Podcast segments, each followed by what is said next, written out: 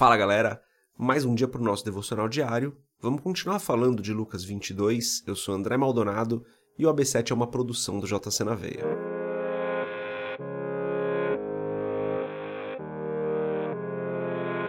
Lucas 22, a partir do versículo 28, diz o seguinte: Vocês são os que têm permanecido ao meu lado durante as minhas provações. E eu lhes designo um reino, assim como meu pai o designou a mim para que vocês possam comer e beber à minha mesa no meu reino e sentar-se em tronos, julgando as doze tribos de Israel. Simão, Simão, Satanás pediu vocês para peneirá-los como trigo, mas eu orei por você, para que a sua fé não desfaleça.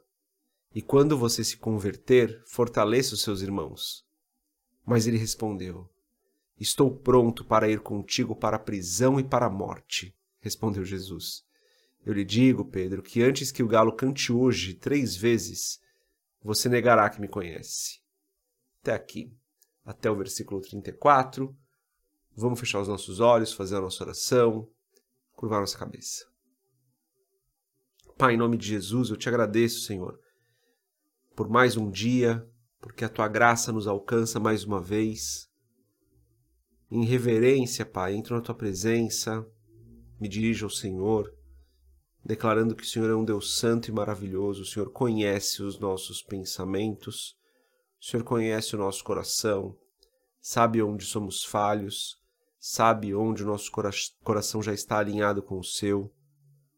O Senhor conhece cada aspecto da nossa vida. O Senhor é onisciente, sabe de todas as coisas. O Senhor é o Deus perfeito. Em nome de Jesus, eu oro, perdoa os nossos pecados, Pai porque ainda erramos algumas vezes. Mesmo tendo caminhado contigo já por algum tempo, Senhor, erramos ainda, ainda caímos em pecados, ainda caímos em tentação. Por isso eu peço, perdoa-nos, Senhor, e ajuda-nos nas nossas fraquezas.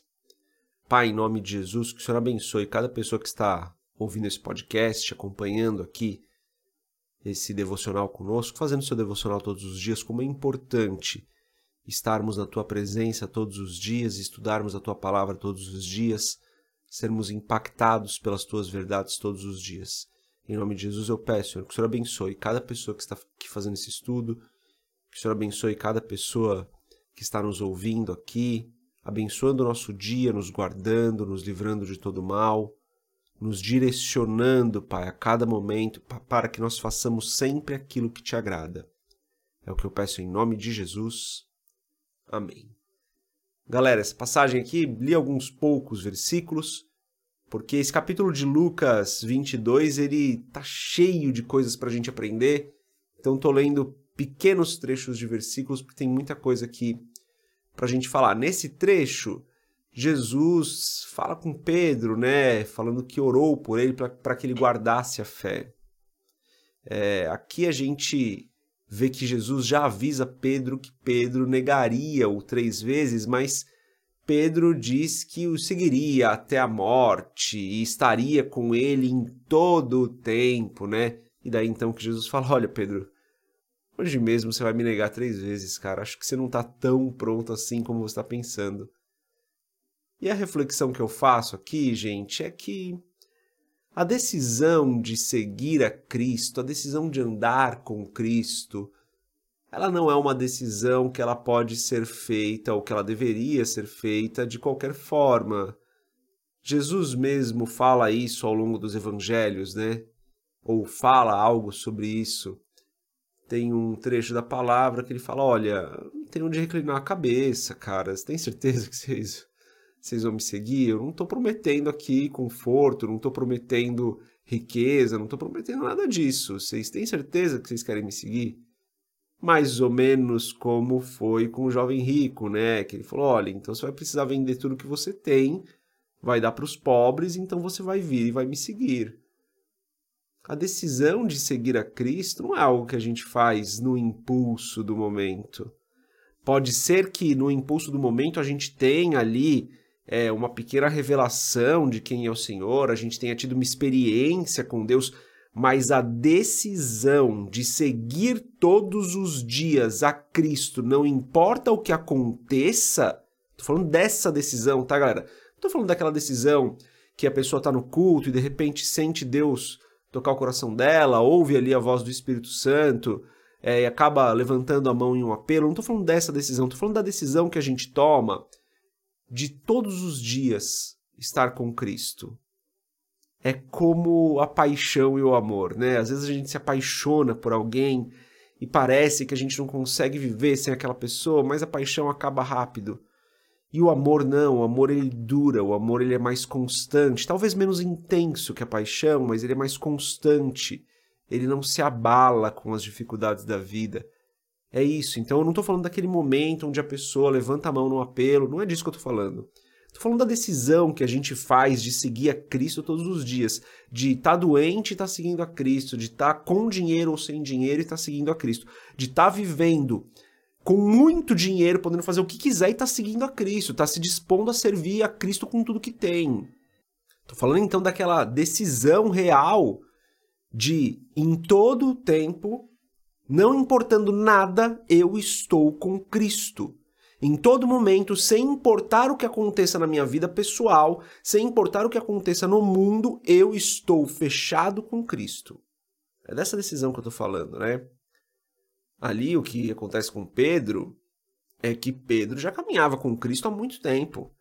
Já tinha visto Cristo operar vários milagres.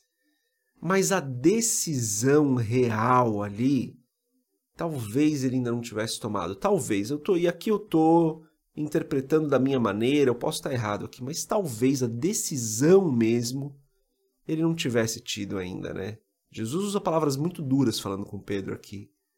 Então, galera, o que eu faço de reflexão aqui é que a nossa decisão de seguir a Cristo, de novo, não estou falando do momento onde, num apelo, alguém aceita Jesus.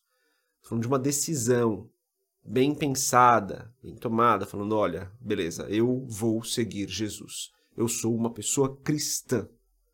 Essa decisão, aquela decisão que você toma, já tendo ouvido o que Jesus falou, já conhecendo um pouco, Falando, é isso, essa é a minha vida, eu não tenho para onde.